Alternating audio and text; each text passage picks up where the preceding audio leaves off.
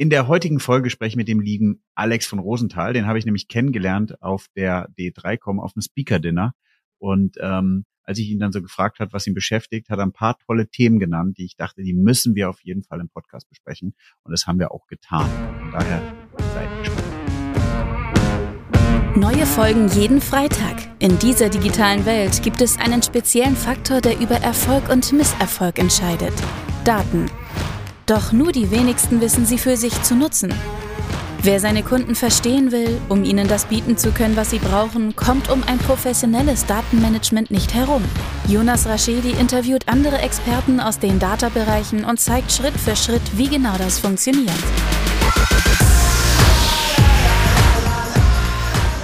Herzlich willkommen zu My Data's Better Than Yours, der Data Podcast. Schön, dass ihr eingeschaltet habt. Mir gegenüber sitzt der liebe Alex. Hi Alex. Hi Jonas. Schön, dass ich da bin. Ja, ähm, ich habe gerade nochmal überlegt gehabt, ähm, wie ich dich denn in den Podcast begeistern konnte. Ich glaube, wir waren beide auf der D3Con auf dem Speaker-Dinner und ich bin einfach an dir vorbeigelaufen, habe auf dein Schild geguckt und dachte, könnte spannend sein und habe dich angeschnackt. Ähm, und jetzt sitzt du da, von daher vielen, vielen Dank. Ähm, warum habe ich geglaubt, dass du spannend bist. Erstens äh, bist du Gründer. Du darfst auch gleich was zu dir erzählen, nachdem ich jetzt hier meinen Monolog schon fertig habe. Ähm, und zweitens hast du mir von zwei großen spannenden Herausforderungen erzählt, die ich total gut fand, dass wir die dann auch mal im Podcast besprechen. Also Alex, stell dich kurz vor, was du bist, was, äh, wer du bist, was du machst, ähm, und dann können wir einsteigen.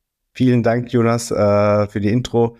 Ähm, ich bin Alex, äh, Gründer von Rosenthal Organics. Wir sind die Naturkosmetik-Brand mit einem Holistic Healing-Ansatz. Was bedeutet das?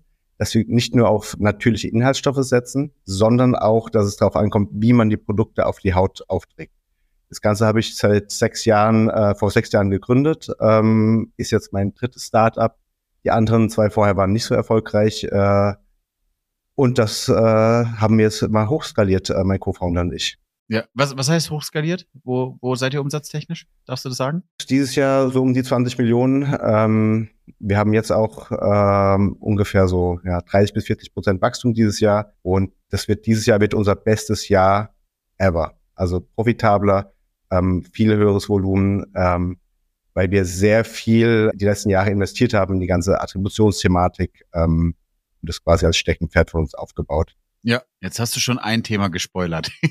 ähm, aber lass uns über ein anderes Thema vorher sprechen, weil ich finde, das ist das viel spannendere Thema. Als wir uns kennengelernt haben, hast du erzählt, ähm, dass ihr diese Roller macht, die es bei TikTok gab. Also die muss man sich so vorstellen, wie so kleine Nadeln sind da irgendwie an so einem Roller und das ist, du kannst es vielleicht noch besser erklären und das äh, geht übers Gesicht und dadurch entsteht was.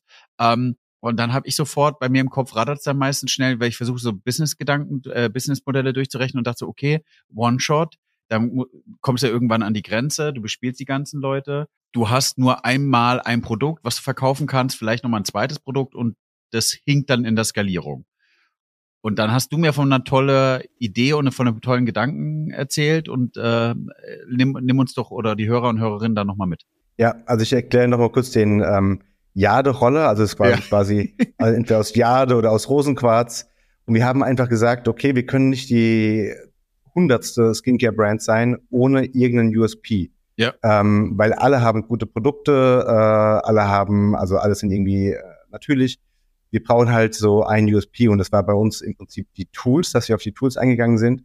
Und wie du gleich schon gesagt hast, das war dann so das Problem, weil die ganze Skincare-Industrie Industrie redet von den äh, Returning Purchases. Ja. Und die waren bei uns dann irgendwie nicht da. Und wir haben iteriert, Produkte iteriert und dann haben wir festgestellt, so, okay, ähm, natürlich, warum sollst du den Roller ein zweites Mal kaufen, außer wenn er kaputt geht und wenn du gute Qualität hast, äh, geht er, geht er natürlich nicht kaputt. da waren wir äh, in der Zwickmühle. Ne? Und dann haben wir dann ähm, getüftelt und haben gesagt, okay, dann bauen wir aus dieser Tool Company, bauen wir im Prinzip die Skincare Company ähm, und haben dann quasi den schwierigen Switch von der Tool Company, weil wir sind wirklich sehr, sehr stark gewachsen, also brutal innerhalb von den ersten zwei Jahren, ähm, konnten wir aber dann zum Glück den Switch erfolgreich schaffen von der Tool zur Skincare Company, woran auch niemand geglaubt hat. Ähm, weil wenn man an den Roller denkt, dann denkt man eigentlich an Rosenthal. Das, äh, ja. Sehr schön. Das heißt, ihr habt erst den Roller in den Markt gebracht. Der ist, glaube ich, sehr, kann man fast sagen, ähm, viral gegangen auf TikTok. Ähm, als du mir dann davon erzählt hast, ähm, dass ihr auf TikTok die Werbung gemacht habt oder der Roller wart auf TikTok, äh, habe ich mich auch sozusagen sofort wieder dran erinnert. Ähm, mhm. Und dann habt ihr angefangen, Produkt dahinter zu legen äh, oder ein weiteres Produkt dahinter zu legen. Ähm, jetzt weiß ich gar nicht, wollen wir, welche Zahlen habt ihr euch denn, also kannst du beschreiben, was plötzlich mit dem Customer Lifetime Value eigentlich passiert, wenn du Produkte hast, die man mehrfach kaufen kann? Also ich würde jetzt vom Replenishment oder Repurchase, hast du es genannt, sprechen. Der explodiert natürlich dann hinten raus. Ähm, am Anfang Single Product Company, ähm, da kauft natürlich niemand äh, nochmal das Produkt neu. Da, wenn wir, sage ich mal, so ein AOV von ähm, damals waren es vielleicht 30 Euro, 40 Euro äh, ja. hatten, dann hatten wir ein CLV von 35 bis 45 Euro. Also es ist halt marginal über zwölf Monate gewachsen. Ja. Ähm, und durch dadurch, dass wir auf die Skincare, äh, auf Routinen gegangen sind, dass du quasi Produkte, die du andauernd verbrauchst, haben wir roundabout fünf Euro pro Monat, äh, wo quasi der Customer Lifetime Value wächst. Sprich, bei zwölf Monaten haben wir 60 Euro on top.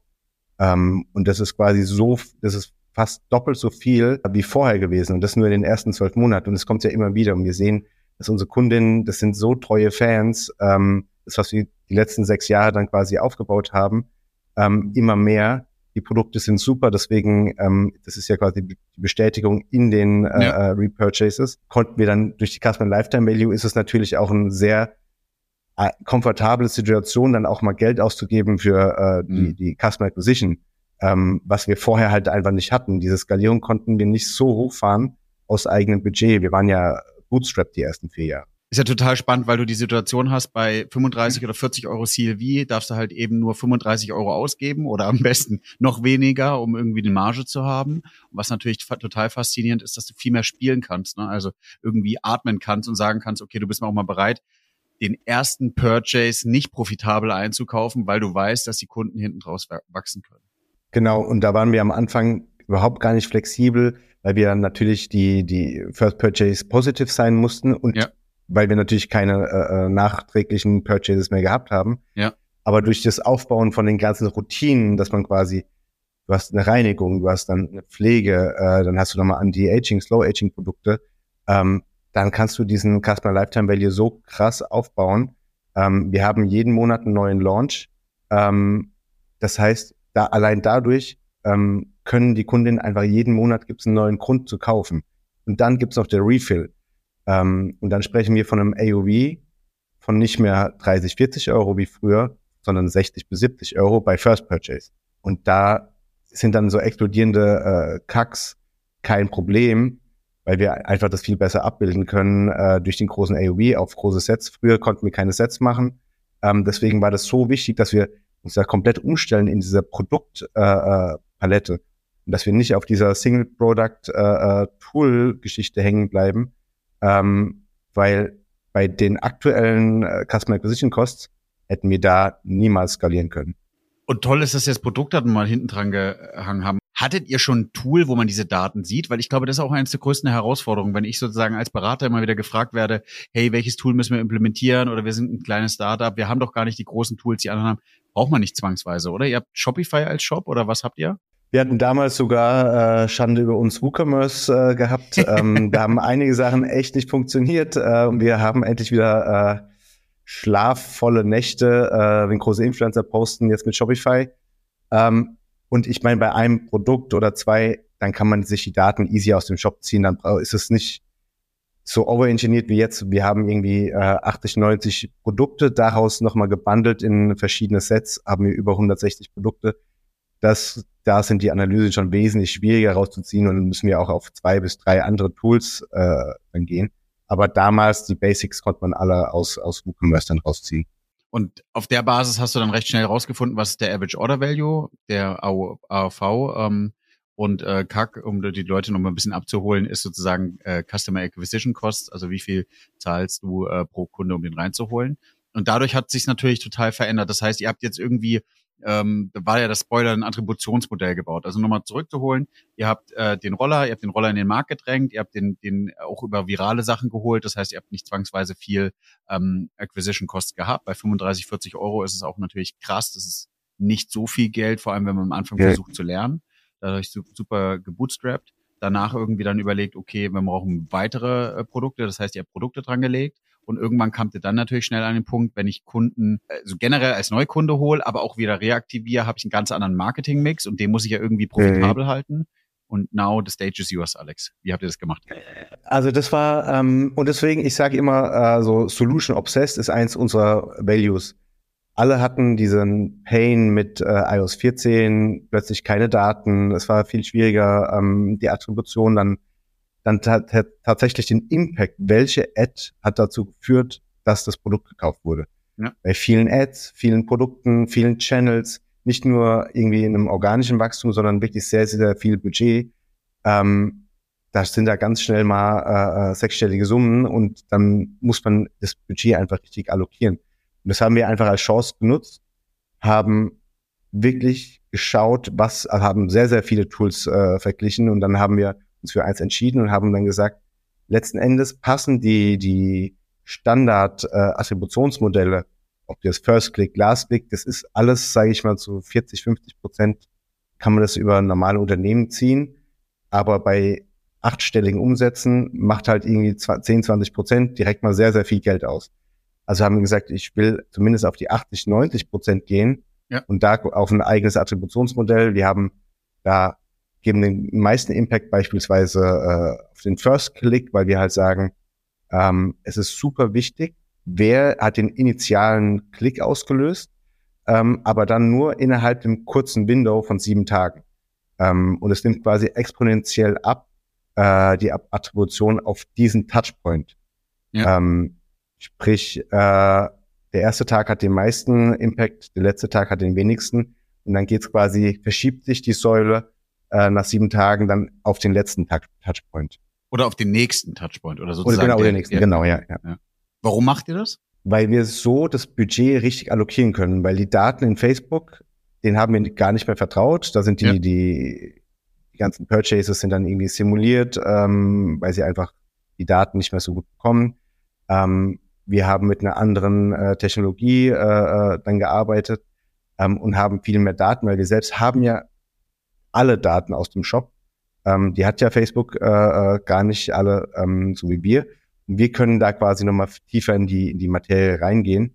Ähm, und da E-Mail beispielsweise immer größer wird, TikTok, Meta und so weiter, Influencer hat auch einen ganz, ganz großen Impact. So, wir haben lange Zeit unser Budget so falsch allokiert, dass wir gesagt haben, okay, wenn große Influencer-Kampagnen kommen, dann ist unser äh, ROAS, also Return on Ad Spend, in Facebook verdoppelt. Und wir haben gesagt, okay, das ist eine Lizenz zum Gelddrucken, einfach Budget erhöht. Nächster Tag ist alles immer eingebrochen, bis wir dann erst die Daten analysiert haben, haben gesehen, dass quasi bei Facebook sind es zum Teil dann View Conversions, ähm, das sind Seven-Day äh, Conversions und der Facebook Pixel sieht am Ende nur, okay, heute hat jemand gekauft und irgendwie vielleicht vor sieben Tagen hat er auf ein Ad geklickt. Oder gesehen. Also kriegt oder oder gesehen und das kriegt quasi äh, ähm, dann kriegt Facebook diesen, diesen Credit. Ja. Aber eigentlich hat es nur über den Influencer oder die Influencerin stattgefunden. Und das war im Prinzip so total die Erleuchtung für uns. Wir haben wirklich Monate, Jahre lang Geld reingepumpt in eine total falsche Zahl. Ja. Und ähm, deswegen war es für uns eine Riesenchance. Ja, weil, weil es ja auch eigentlich irgendwie, und das ist auch gar nicht böse, äh, wir können es ja sozusagen unabhängig von, von, vom Netzwerk machen es ist doch verständlich, dass wenn du ein Netzwerk fragst, ob sie Teil der Conversion waren, werden sie immer aus ihrer Sicht sagen, natürlich, und ich war der Entscheider. Ähm, und wenn du das nicht, wenn du das nicht verstehst und nicht schaffst, irgendwie so einen sehr objektiven Blick dran zu bauen, ja, ähm, den du mit Attribution schaffst, und so, so hört sich an, vielleicht können wir da auch nochmal drauf eingehen, dann kannst du erst auf der Basis entscheiden, wo die Richtung hingeht. Und zum Thema Sieben-Tage-Window habe ich ein gutes Beispiel. Du kannst das Thema eigentlich auch umdrehen. Wenn du Retargeting betreiben willst, ist, glaube ich, das Window danach relativ kurz. Auch wieder vermutlich sieben oder nur drei Tage, um zu entscheiden, der muss jetzt oder sie muss jetzt kaufen. Und auch da gibt's Erkenntnisse, dass man eher sagen sollte, innerhalb der nächsten zwei Tage ist man bereit, diesen einen Kunden auf den Premiumplätzen, wo du viel zahlst, zu erreichen und danach eher weniger absteigend, im schlimmsten Fall sozusagen eher auf den Schrottplätzen nach sieben Tagen, weil da dann die Wahrscheinlichkeit total gering ist, dass diese Personen kaufen. Und so musst du es dir eigentlich auch wieder umgedreht vorstellen. Wenn du Leute hast, die du den ersten Kontakt hast, die also sozusagen mit dir interagieren, nicht auf View, sondern eher auf Klickbasis und die dafür entscheiden, dass sie das erste Mal sich angucken, also wirklich Interesse zeigen, dann solltest du diesem Kanal auch eine gewisse Wertigkeit geben. Werbung in eigener Sache.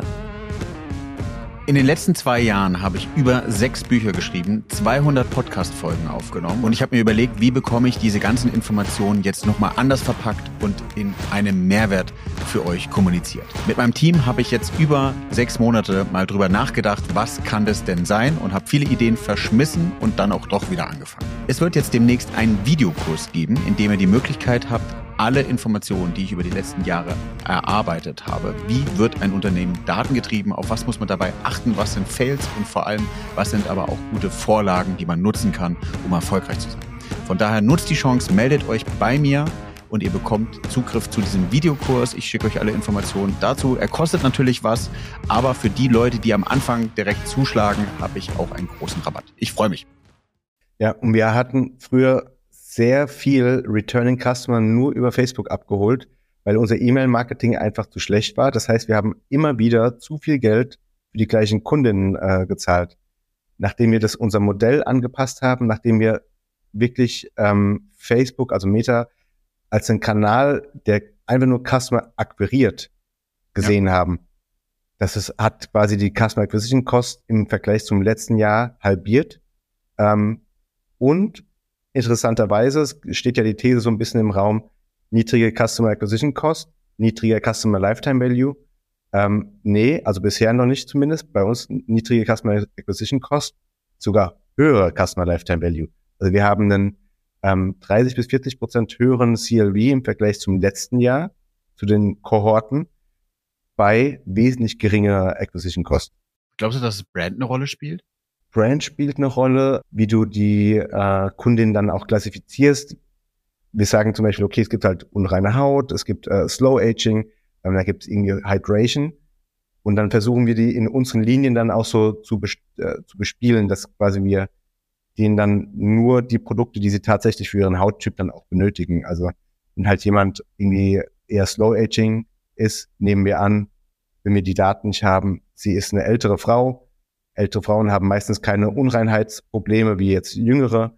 Ähm, und da versuchen wir dadurch ein bisschen zu clustern und äh, zielgenauere äh, Ads dann auch zu schalten oder E-Mail-Marketing zu machen. Was waren so die Fails? Also du hast jetzt schon viel oder du hast ja schon einige Fails nochmal genannt, aber was war so für dich die Erkenntnis? Äh, ist nicht so ein Datenthema, aber anscheinend war ja WooCommerce ein großes leidiges Thema. Dann seid ihr umgestiegen auf Shopify. Ähm, was glaubst du, was würdest du noch anderen Leuten raten? Weil ich finde eigentlich das, was du jetzt gerade zeigst, viele sagen dann, ja, das kann man im Startup nur so machen. Ich glaube, das ist auch, eigentlich kannst du das auch in einem großen Konzern machen. Du musst einfach nur überlegen, was können sinnvolle Schritte sein. Und du hast ja eigentlich super tolle Erkenntnisse gerade gebracht, die auch sehr gut sind in großen Unternehmen, die man anwenden kann, oder? Größter Fail damals war auf jeden Fall äh, mit WooCommerce zu starten. Das war für den Anfang war es auf jeden Fall okay. Ähm, Damals war es, gab es damals Shopify schon, war aber noch nicht so bekannt. Ähm, wir waren uns auch unsicher gewesen. Wir haben einfach keine Kopfschmerzen mehr mit dem Checkout. Dadurch, dass der Checkout beispielsweise flexibel war bei WooCommerce, ähm, kannst du auf der einen Seite alles anpassen. Das ist natürlich cool, aber nur wenn du dann auch wieder die ganzen Daten äh, richtig ownst und auch wirklich dieses Klickverhalten und so weiter weißt, wenn du auf echt große Daten zugreifen kannst, vielleicht Benchmarks, äh, wenn du verschiedene Unternehmen hast, darauf zugreifen kannst, Ansonsten ist es wirklich besser, wenn man neu im E-Com ist, mit so einem Package wie Shopify zu starten. Der Checkout ist schon conversion optimiert. Ähm, dadurch, dass sehr viele auf Shopify einfach äh, steigen, ist quasi dieser äh, Checkout, der nicht customizable ist oder sehr schwer zumindest, wird dann so, so, so eine Native-Erfahrung einfach für alle. Also alle empfinden den als so eine, der normale Checkout, weil es halt immer mehr Shops gibt, die mhm. damit einfach arbeiten. Ja. Ist aber auch eine Wette. Also wenn auf jeden Fall, nicht, ja. ja, wenn es nicht funktioniert, also wenn du Early Adopter von Shopify gewesen wärst und es hätte nicht funktioniert, klappt, aber jetzt kennt jeder den Shopify äh, Checkout ähm, ja. und und äh, setzt ihn als normal an. Ne? Alex, jetzt als, als Co-Founder oder, oder Founder von einem Startup ist es ja so, du machst viele Sachen allgemein, also ein bisschen Generalist. Wie schaffst du dir so Themen wie iOS 14, wie Attributionen draufzuschaufeln vom Knowledge her? Weil das, das ist ja ein Thema, was einen beschäftigt. Ja, bei mir ist im Prinzip die äh, Spezialrolle, ich bin halt auf der einen Seite Gründer und Geschäftsführer, aber auch ähm, Head of äh, Performance Marketing gleichzeitig. Ähm, und dann habe ich schon immer, ich habe das von Anfang an geowned, ähm, da wir vom Paid Social einfach kommen. Das war unser erster Kanal. Äh, wenn du mich früher gefragt hättest, Influencer Marketing ist tot, hätte ich dir vor vier Jahren gesagt. Äh, wir haben einfach nur die falschen, auch wieder in die falschen Daten geschaut. Ja. Äh, war auch ein großer, großer Struggle gewesen. Und dadurch, Musst dass gleich wir das erzählen mehr und warum. Ja. ja. Äh, und dadurch, dass wir, äh, dass ich vom Paid Social komme, mich das schon immer interessiert hat, äh, habe ich mich einfach quasi dahin entwickelt und wollte dieses Thema wirklich wie wenige andere in unserer Branche einfach ownen, weil es mir super Spaß macht. Es macht mir neben der generellen Strategie einfach unheimlich Spaß, da reinzugehen, die Modelle zu sehen, wie entwickelt sich das dann auf den Gesamt-Revenue äh, äh, Profit im Shop, ähm, wenn wir was an dem Modell umstellen, ähm, ne, so ein bisschen sich so rein nerden. Aber du hast ja viele Head-Off, also du, du hast ja als Person viele Rollen, aber trotzdem musst ja. du, hast ja sozusagen die Marketing-Sicht und die Data-Sicht und, und, und die Tech-Sicht. Ähm, das heißt, du hast eine Leidenschaft für die jeweiligen Themen, würde ich jetzt mal. Total, ja. ja. Total, ja. Und, und bist auch eher sozusagen wie ich eher Autodidakt. Total, wir mussten uns alles äh, selbst beibringen. Ähm, das, das war äh, damals doch relativ einfach. Es gab ja äh, nicht so arg viel äh, Optionen vor zehn Jahren irgendwie bei Paid Social. Heute, äh, ich meine, dafür hast du viel mehr äh, äh, Lehrmaterial und so weiter. Äh, OMR, ähm, kurz einen Workshop gemacht, äh, schon kannst du Ads schalten, ja. gefühlt. Ne? Ja. Und da liegt aber der Teufel im Detail und das reicht auch für so ein zu starten. Aber wenn man dann quasi hohe Budgets, ne, sechsstellige, siebenstellige Budget, Budgets im Monat hat, ähm, dann muss man halt der, der Pro werden. Und ich habe gesagt, ich will es einfach selbst ownen. Nehmen wir uns noch mal kurz mit, Alex, was waren die falschen Daten bei, bei, bei Social, hm? bei Influencern? Wir haben halt äh, natürlich auf der einen Seite haben wir die Standardmetriken, äh, äh, äh, Likes, äh, Like-to-Follower-Ratio, Comment-to-Likes, äh, Comment-to-Follower-Ratio und so weiter angeschaut. Das ist insofern nicht falsch, aber wir haben die qualitative Analyse nicht gemacht. Wir haben nur die quantitative äh, und dann haben wir nicht gesehen, was sind denn da überhaupt für Kommentare. Und dann hat sich halt herausgestellt, es gab damals wohl äh, so Telegram-Gruppen und dann haben sich Bots und andere Profile unten drunter gepostet ähm, das hat alles auf dem Papier quasi gut ausgesehen. Wir haben die Daten im Prinzip falsch interpretiert. Ähm, und so haben wir uns ganz am Anfang echt vier, fünf Mal komplett verkalkuliert bei großen Profilen. Und es hat uns so viel Geld gekostet, dass wir da, also ich wirklich meine These wäre gewesen, vor vier Jahren Influencer Marketing ist tot. Ähm, irgendwann äh, musste ich mich dann auch wieder überzeugen lassen, ist es doch nicht, äh, ja. vor zwei, drei Jahren. Und da haben wir das Thema auch wieder, aber da habe ich jetzt genau einen anderen Schritt gemacht. Ich habe mir einen Profi geholt, von unserem größten äh, Konkurrenten damals. Ähm, sie hatte das äh, skalierte Influencer-Marketing dort. Ich habe gesagt, ich habe gar keine Ahnung davon, von null anzufangen, macht gar keinen Sinn. Ähm, also quasi Wissen eingekauft. Und damit haben wir angefangen, auch den Kanal zu skalieren, der wesentlich schwieriger ist, als einfach nur das Budget hochdrehen. Du hast ja den Kontakt mit Menschen, kannst auch die Abteilung an sich nur über Menschen, dann über Mitarbeiter quasi skalieren. Was ist die Kennzahl, auf die ihr optimiert jetzt bei, bei, bei Social? bei Influencer? Also wir optimieren auf äh, ROAS und Customer Acquisition Cost ja. äh, tatsächlich, ähm, aber wie wir neue Profile, es gibt keinen Anhaltspunkt. Ich wollte schon immer irgendwie so ein System bauen, um quasi tendenziell eher äh, gute Profile zu erkennen, die zu, zu, uns passen. Letzten Endes machen das unsere Manager äh, wesentlich besser vom Gefühl. Mit den Laufen der Monate und Jahre haben sie so ein gutes Gefühl für die Brand, weil dieser Brand-Influencer-Match, äh, äh, der muss einfach gegeben sein. Ähm, und das ist eine wirklich subjektive Entscheidung, ähm, die nur jemand, der längere Zeit im Team sein äh, kann, treffen. Was glaubst du, macht ihr besser, warum ihr jetzt sozusagen 30 Prozent oder 40 Prozent noch Growth Rate habt im Vergleich zu vielleicht den Konkurrenten? Wir haben vor zwei Jahren schon angefangen, unsere äh, Discount Policy zu cutten ja. weil wir auch uns haben verleiten lassen, jeder hat mit vor ein, zwei Jahren mit Discounts rumgeschmissen ohne Ende. Da sind 40, 50, 60 Prozent an einem normalen Montag gelaufen. Ähm, das haben wir gleich schon erkannt und hatten auch den Struggle. Woher wissen wir, dass unsere Returning Customer uns kaufen, weil sie unsere Produkte gut finden, außer natürlich über Umfragen, oder kaufen sie, weil äh, der Discount einfach höher ist. Ähm, meine These war natürlich, wenn du den Discount äh, über einen geraumen Zeitraum erhöhst, kriegst du damit die höhere äh, Returning Customer Rate. Wir haben es umgekehrt gemacht. Wir haben quasi die, die Discounts äh, ähm, verniedrigt und haben auch die erhöhen können. Das heißt, lag am Produkt und dann konnten wir quasi eine, eine Korrelation zwischen Produkt und Repurchases äh, herleiten und konnten quasi unsere Produktentwicklung wesentlich ähm, zielgenauer machen auf die Produkte, die nicht aufgrund der historischen höheren Discounts äh, wieder gekauft werden, sondern tatsächlich, weil es ein gutes Produkt ist. Und dann haben wir, ich glaube, die letzten fünf, sechs Jahre sehr viel, also ich habe gar kein, wir haben kein, kein Brandbudget, alles nur Performance-driven Marketing, was wir machen.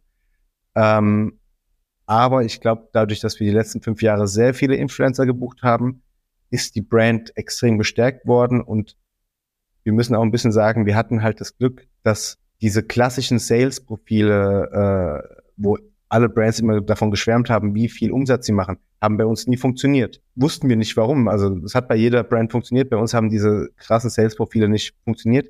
Jetzt zahlt sich das Ganze aus, weil wir nie diese äh, Rabattschlachten mitgemacht haben, nicht die, diese Profile, die halt quasi jeden Tag Dauerwerbungssendungen machen, sondern wir konnten damals gezwungenermaßen nur mit äh, Profilen arbeiten, die unsere Produkte wirklich testen, lieben und einfach uns mit uns zusammenarbeiten wollen, weil wir Rosenthal sind und nicht, weil wir irgendwie denen das Geld zahlen. Wie, wie groß ist euer Team jetzt? Wir sind jetzt knapp 40 Leute. Wie muss ich mir das bei euch vorstellen? Ich liebe ja immer meinen Treiberbaum. Also sozusagen, wenn du die Umsatz anschaust, Umsatz entsteht aus ähm, wie viel äh, Bestellungen und Average ähm, Order Value und dann Average Order Value besteht sozusagen wieder. Ich glaube, meine Hörer und Hörerinnen äh, kennen schon immer. Ähm, wie messt ihr oder wie, wie steuerst du dein Team? Seid ihr da sehr datengetrieben? Wenn ja, wie muss ich mir sowas bei euch vorstellen?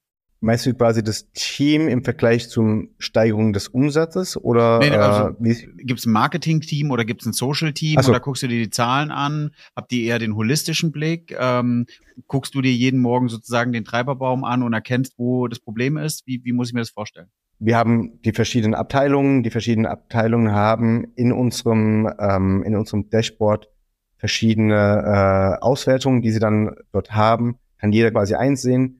Ich habe quasi die Overall-Übersicht ähm, und kann da quasi jederzeit eingreifen, wenn ich sehe, aha, okay, da ist vielleicht irgendeine KPI, die gerade runtergeht, aber auf Wochenbasis.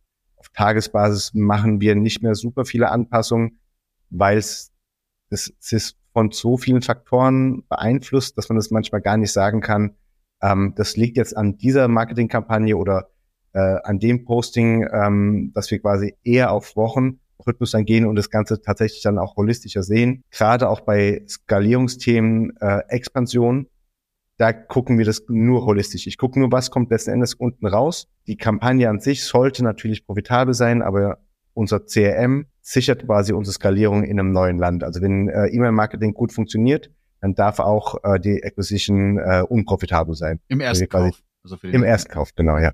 Weil du weißt, dass du hinten raus mit einem guten Ziel das wie wieder, schaffst, die Sachen äh, skalieren. Genau, ja. Das guckt ihr euch, wie, wie äh, sozusagen die, die klassische Build-or-Buy-Frage. Also habt ihr da irgendwas selber gebaut oder habt ihr irgendwie was eingekauft? Wie muss ich mir das vorstellen? Weil irgendwann hast du ja so viel Tools. Wir haben gerade festgestellt, wenn du jedes einzelne Tool reinguckst, bist, ist Alex damit beschäftigt, äh, zehn Minuten in jedes Tool sich morgens einzuloggen. Wie muss ich mir das vorstellen? Ähm, wir haben, weil ich immer mehrere äh, äh, Sources of Data haben will, um ja. zu vergleichen, stimmt vielleicht irgendwas an dem einen. Deswegen meistens haben wir so, so zwei Tools, die, die ähnliche Sachen reporten. Ja. Ähm, und die müssen so auf irgendwie 10 oder 5 Prozent irgendwie genau sein. Und da haben wir im Prinzip ein riesen Dashboard, äh, was quasi die ganzen Marketing-KPIs äh, runtergebrochen auf einzelne Kampagnen bis auf Deckungsbeitrag 3 sogar Customer Lifetime Value auf Kampagnenebene können wir sehen. Kohortenanalysen gehen in dem Tool jetzt nicht, aber wir können schon sehr, sehr genau sagen, wie profitabel sogar am heutigen Tag wir sind mit dieser Kampagne oder mit dieser einzelnen Ad. Und wo guckt ihr euch dann Kohorten und, und, und Customer Lifetime Value an? Da haben wir, äh, also Customer Lifestyle Video ist auch ähm, da jetzt drin in dem Tool. Ja. Ähm, das haben wir zusammengebaut mit, äh, äh, mit einer Agentur. Die haben sich spezialisiert darauf. Ähm, die haben, äh, deren Ansatz ist quasi, dass sie es customizen für jeden Kunden. Ist ein äh, äh hier Google Data Studio, was ja. aber unheimlich schnell lädt. Also wir hatten früher äh, Data Studios, die haben halt, hast du halt äh, morgens aktualisiert und zum Mittagessen äh, war es dann fertig. Aber super, super schnell gewesen. Und ähm, dann haben wir noch eine andere Shopify-App, äh, äh, Lifetime, die können wir ähm, die Kohortenanalyse mal genau machen. Pro Monat, pro Produkt, äh, was sind CLV-Treiber. Aber ohne Marketingkanäle dann hinten raus? Genau, ja. Die sind zwar aktuell noch getrennt, beide. Ja. Kann man nur auf Monatsebene und Produktebene äh, bisher schauen. Ähm, den CLV kannst du auf Marketingkampagnen wieder zurückführen. Ja. Aber die Kohortenanalyse geht aktuell auf Marketingkampagnen noch nicht, ist aber auf jeden Fall äh, zukünftig geplant, um das nochmal größer, nochmal besser einzuschätzen, wie sich diese Kohorten tatsächlich dann entwickeln. Das heißt, die, die Empfehlung, die ich raushöre, ist, lieber bestehende Tools einkaufen, anstatt da irgendwie Rocket Science zu machen. Absolut. Vor allem, wenn man neu in dem Business ist, auf jeden Fall sich die Expertise, äh, Expertise reinholen, das ein bisschen customizen und dann hast du diesen 80-20. Ich bin immer so ein Fan von Pareto-Effizienz. Äh, ja. Und dann hast du den 80-20-Fix äh, und äh, kannst damit echt schon viel, viel machen. Unterschreibe ich. Alex, wo geht die Reise hin? Wo siehst du die ganzen Themen, die du jetzt, die wir jetzt gerade besprochen haben, so in zwei, drei Jahren? Das Customer Lifetime Value wird äh, dominieren. Wahrscheinlich wird äh, First Order Profitable nicht mehr geben in zwei, drei Jahren. Also das, was in den USA jetzt schon ist. Customer Acquisition Costs sind so gigantisch hoch, ähm, das wird äh, früher oder später zu uns äh, auch kommen. Deswegen wird es immer wichtiger. Es wird immer wichtiger, gute Ads zu machen, Ads, die sich abheben von anderen, mal was Neues ausprobieren, nicht nur auf eine Strategie setzen. Das sind im Prinzip so, so die Sachen, die ich sagen würde. Und vor allem dieses Gutschein-Thema ist halt so eine, so eine Unternehmensphilosophie. Ne? Willst du ein bisschen skalieren? ähm, oder investierst du halt langfristig äh, in die Brand, indem du die Gutscheine flach hältst. Und deswegen glaube ich, dieses Gutscheinthema wird auch zukünftig noch äh, kommen. Da ist wahrscheinlich die zwei Welten. Entweder du gehst all in mit all maximal Discount-Code oder gar keine.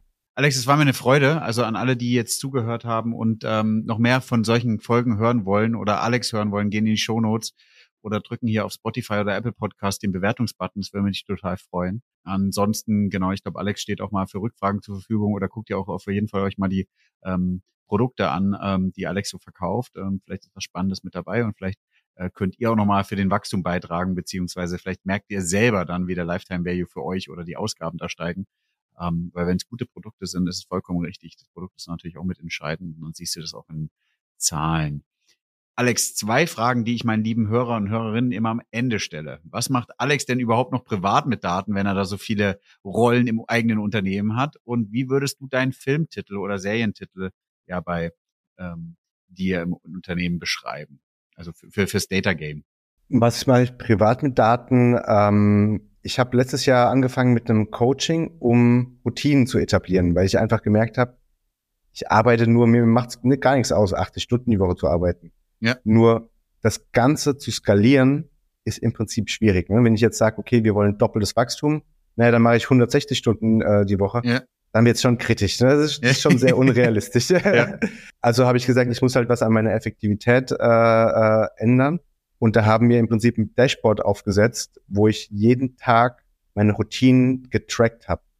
Ähm, und somit habe ich das quasi nochmal in Daten dann äh, dargestellt, wie sieht dann überhaupt mein Tag aus? Und der bestand natürlich am Anfang nur aus Arbeiten. Und dann habe ich langsam in diesem Dashboard meine Routinen aufgebaut und äh, dann war mit Score und wie viel Prozent hast du erreicht. Und also das haben wir quasi privat da aufgebaut und das hat extrem gut funktioniert. Also es ähm, ist zwar schon sehr nerdy, äh, aber ähm, hat Spaß gemacht, das Ganze nochmal zu veranschaulichen, wenn man das sieht wird dir, glaube ich, die Urgency, wenn dann die ganzen Felder rot sind, Schritte yeah. 100, äh, rotes Feld, wird es, glaube ich, nochmal ein bisschen visuell ja. klar, was du, was du arbeitest. Genau, genau, ja. Und welcher Filmtitel würde ich äh, Matrix äh, sagen? Ja. Wir alle sind äh, quasi von Daten komplett umgeben. Ähm, nicht jeder nutzt sie. Äh, und wenn du halt viel ähm, tief da reingehst, dann hast du halt, äh, kannst du halt sehr, sehr viel rausholen aus den Daten und siehst, dass letzten Endes äh, alles aus, aus den Daten einfach beruht. Und auch das ganze AI-Thema, was jetzt äh, gerade aufkommt und immer stärker wird, ähm, fühle ich mich so ein bisschen wie in Matrix. Vielen, vielen Dank für die spannende Folge, lieber Alex. Vielen Dank, Jonas, für die Einladung.